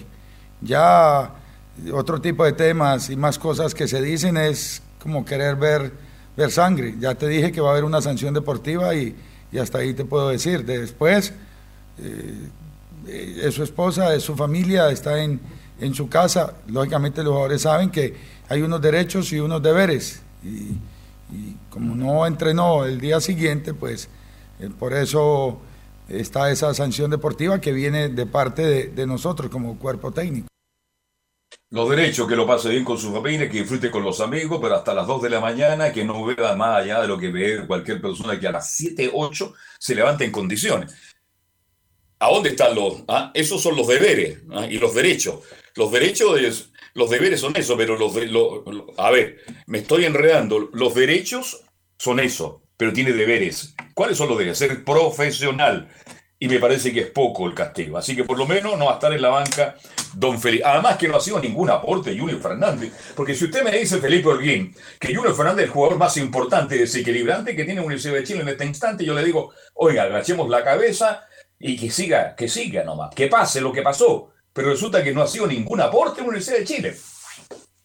No, no ha sido ningún aporte, concuerdo con usted, Carlos Alberto, al respecto solamente que hay alguna parcialidad de la hinchada azul que le tiene cariño por el gol épico que hizo el último minuto frente a Calera en ese partido disputado, pero más allá de eso, eh, no en lo, colectivo este jugador no le ha entregado mucho a la Universidad de Chile, si bien en los años anteriores. No hace ni la bicicleta ahora, ni siquiera hace la bicicleta, vos Camilo Vicencio.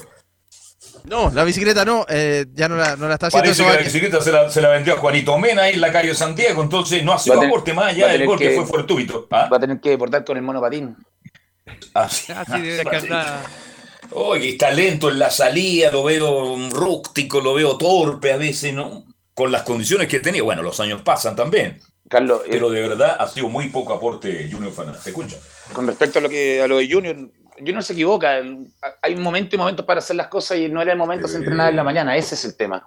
No estamos pidiendo que sea una persona, una blanca paloma. Estamos pidiendo que, eh, sobre todo por el momento de la U, por respeto al hincha, por respeto a la institución, lo hagan en el momento adecuado y no previo al entrenamiento. Y lo suben a las redes sociales. Oye, yo, eso, es lo peor, eso es lo peor. es, como burlarse.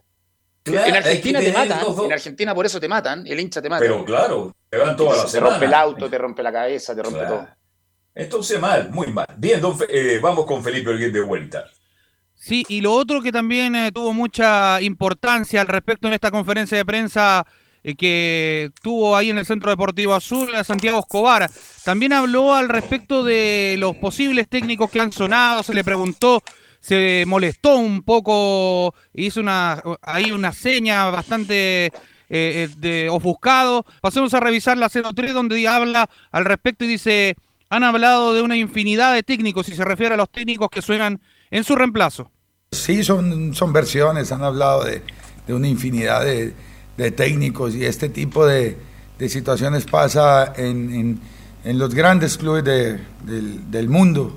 Entonces, eh, yo trabajo el día a día, no veo fantasmas, trabajo con, con mucha eh, tranquilidad. Los dirigentes están en, en todo su derecho de, de, conversar con la persona que ellos consideren, ¿ya? Yo confío en mi trabajo, confío en lo que hago en el día a día, trabajo profesionalmente, trabajo con honestidad. A veces salen las cosas, a veces no salen. Y si yo te digo, estoy incómodo, mañana sale un, título, estoy incómodo porque llamaron a fulano a mengano. Entonces, eh, no me voy a prestar para, para, para, para que saquen títulos, ¿ya? que es lo que yo no quiero en este momento.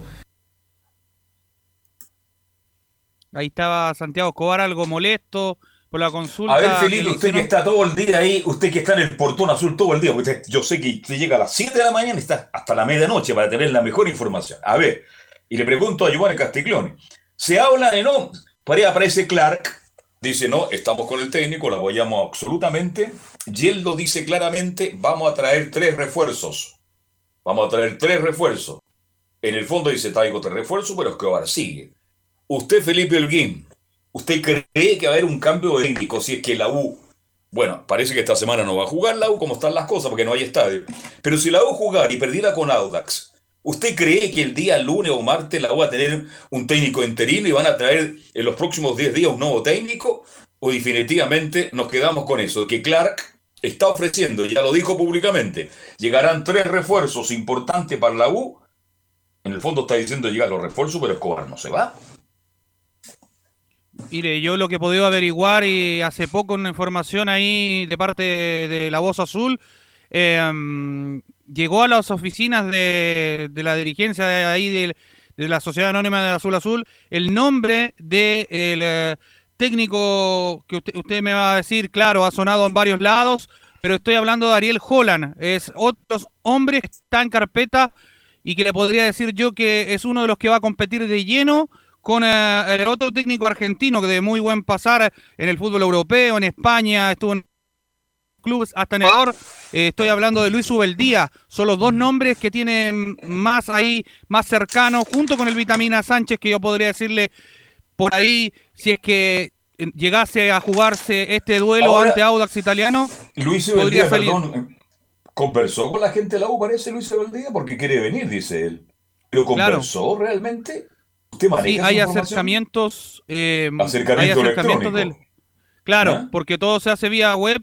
De hecho, yo me pude comunicar con alguien que trabaja directo allá en Liga Deportiva Universitaria de Quito, que de hecho eh, son colegas de otros medios, y también les, pude preguntar al respecto sobre lo de su día porque se cayó. De hecho, estaba a una firma y prefirieron quedarse con Edison Méndez, el ex jugador de la Casa Blanca, ahí con la Sombra Espinosa, también que es otro que pasó por el fútbol chileno.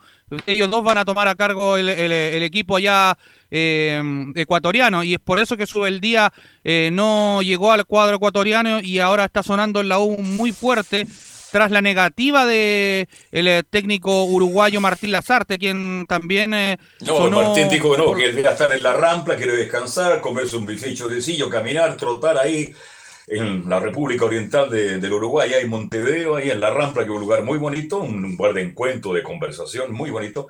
Así que ese ya se dio por descartado, pero yo pregunto, Luis día conversó con algún dirigente de la U y le dijeron, Luis, espere usted que pierda, que pierda el próximo partido. ¿Usted cree que un técnico de esa categoría va a estar esperando que pierda el próximo partido a Escobar para venir a la U? Por eso hago la pregunta nomás. ¿Mm?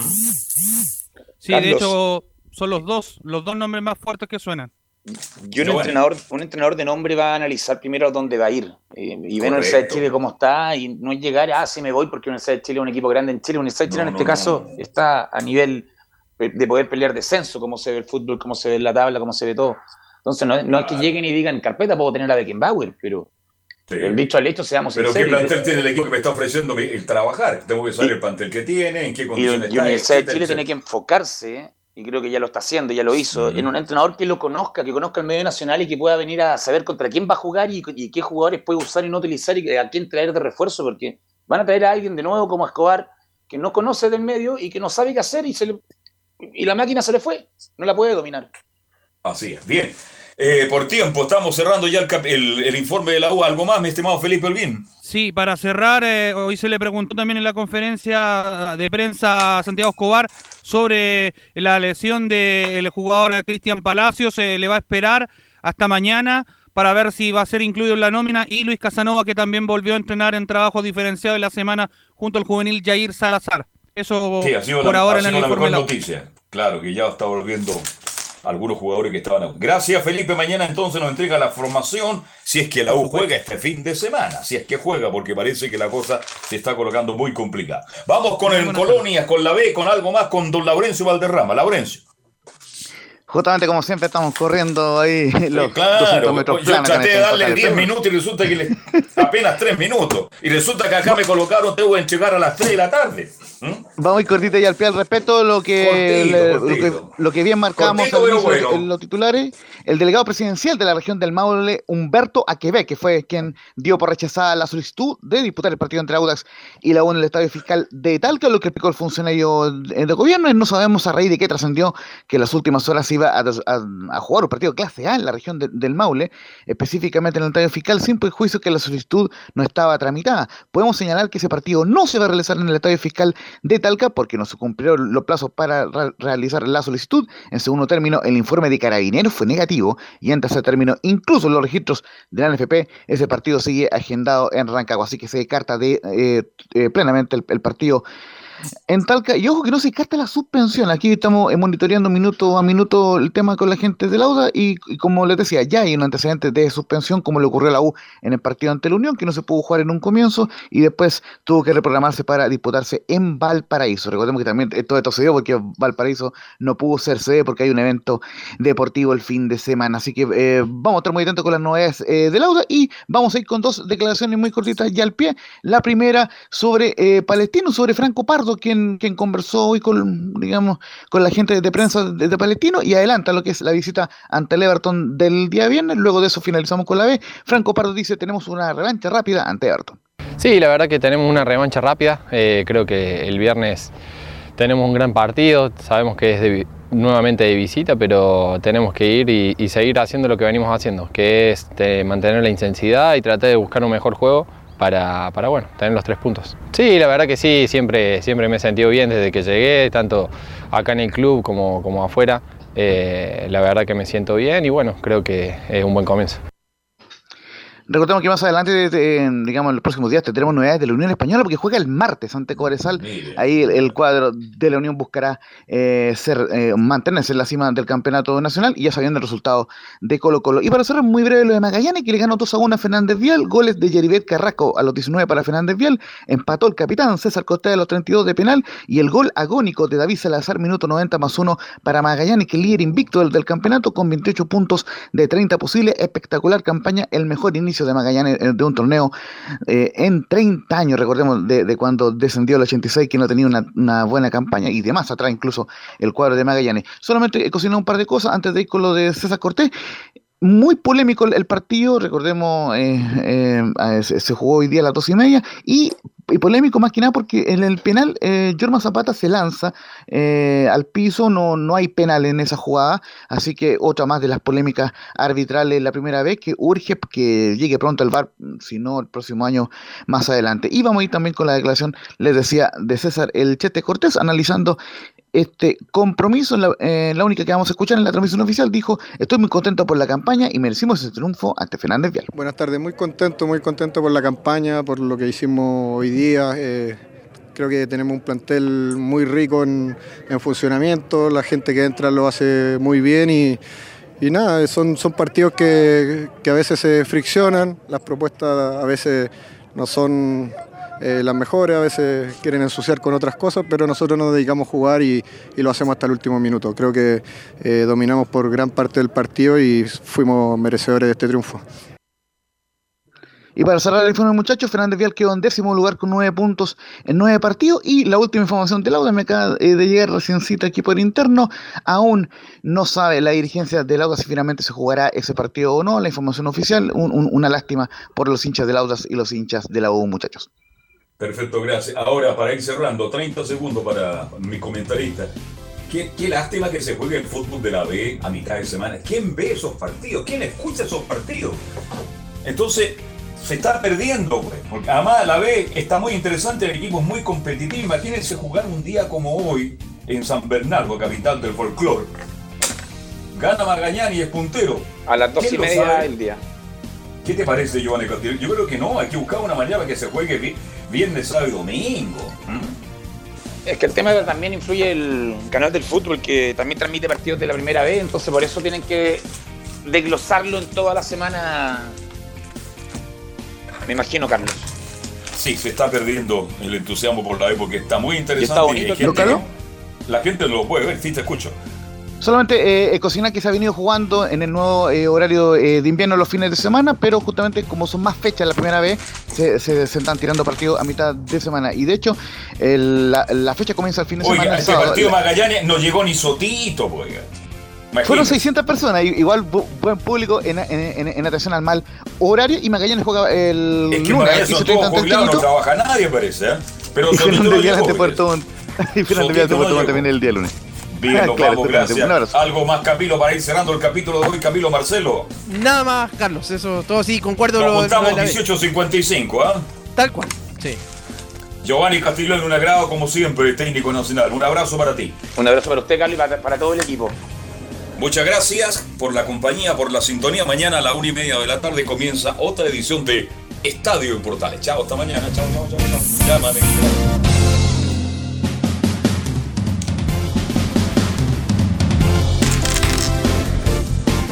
Fueron 90 minutos con toda la información deportiva. Vivimos el deporte con la pasión de los que saben.